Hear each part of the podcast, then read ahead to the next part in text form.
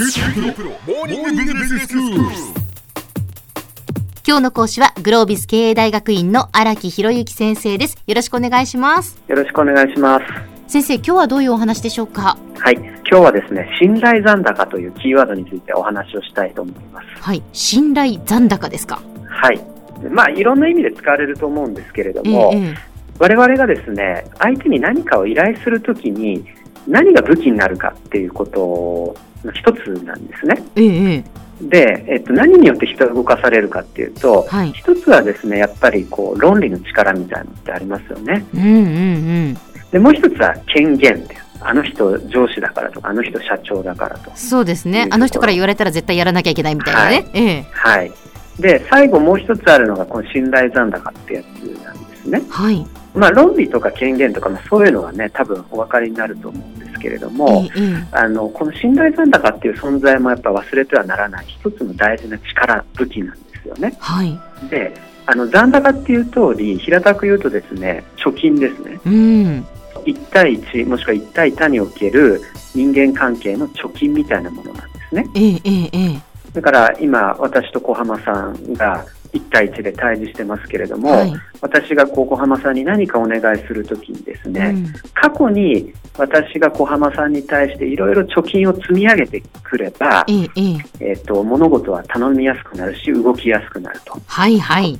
はい、これだから残高が高いという状態ですよねそうですね。わかりますはいわかります。で一方で残高が全然ないとかもしくは借金みたいなことっていうのもあるわけですよ ああ、そうですね。なんかあの、この人から過去にこんな目に遭わされたらじゃないですけど、そうそうそう。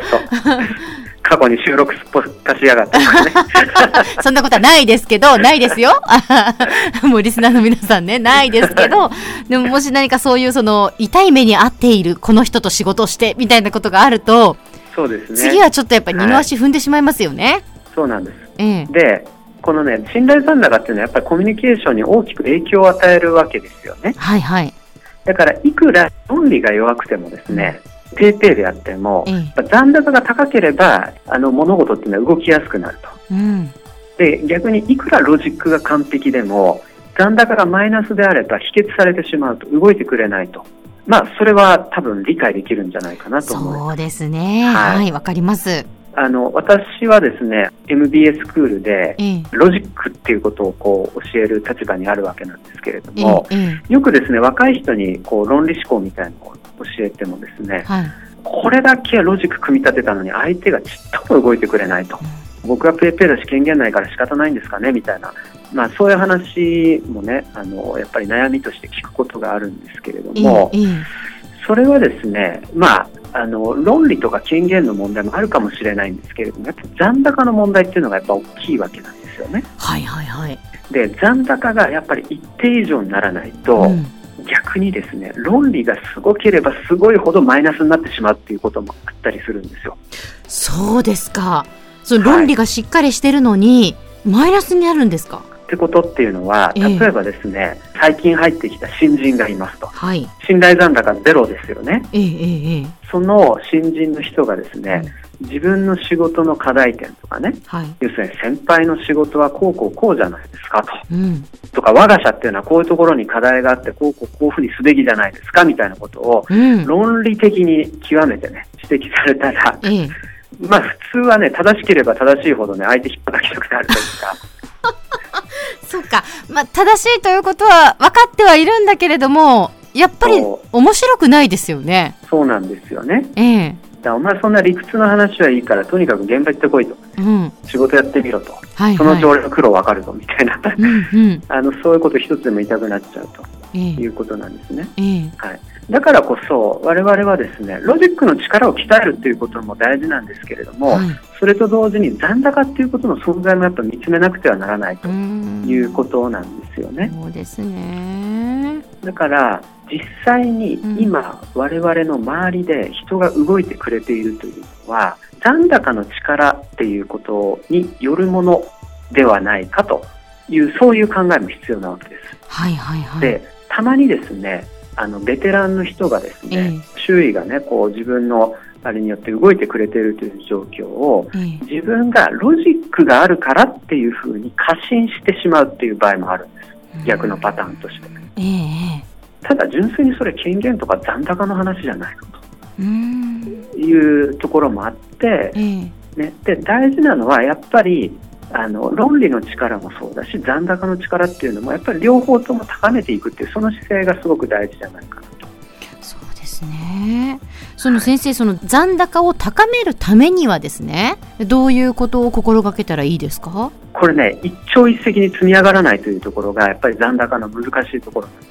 はいはいはい。で積み上げてもうん逆に一気にマイナスになるっていうのもこれ残高の怖いところなんです。怖いですね。はい、ええだから本当に地味な話なんですけれども、最後まで何かあった時に責任を取って残り続けるだとかえ、うん。何かあった時に最後までしっかりフォローし続けるとか泥臭いことを厭わずやるとかええあんまり理屈じゃないんだけれども、ええそういったところによって残高が10円20円とかこう積み上がっていくみたいな、はいはい。あのそんなところはあるんじゃないかなというふうに思うわけですよね。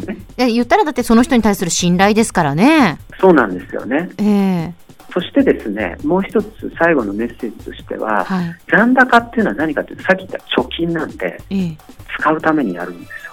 残高があるっていうことはう、ん。ロジックでみんなを納得させられなくてもみんなが動いてくれるっていう状況であるということなんですね。で、新しいチャレンジとか難しいチャレンジっていうのは、所詮ですね、ロジックで納得できるっていうことって限界があるんです。だからこそ、それ残高が高い人がえ、えロジックの力だけではなくて、やっぱ残高を使った上で人を動かしていくうん。っていうことにチャレンジしましょうよと。それって成功するの？みたいな。う。うんうん。そういう新たな仕掛けにですね、チャレンジしてほしいなということも、この残高を通じた一つのメッセージかなと思っております。では先生、今日のまとめをお願いします。はい、今日はですね、ロジックとね、信頼残高という話、あの、お話ししました。ロジックだけでは人は動かないと。で残高も大事であると。一方で残高だけ持ってても、えーもったいないと。だから残高があればあるだけの難しいチャレンジにしていきましょうという、そんなお話をさせていただきました。今日の講師はグロービス経営大学院の荒木博之先生でした。どうもありがとうございました。ありがとうございました。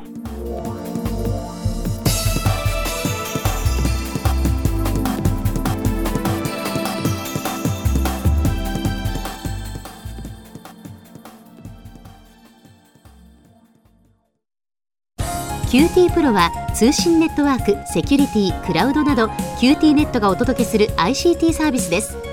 九州中に展開した光ファイバー網を基盤に一番身近なビジネスパートナーとして九州の企業、自治体の皆様をサポートします。詳しくは QT プロで検索を。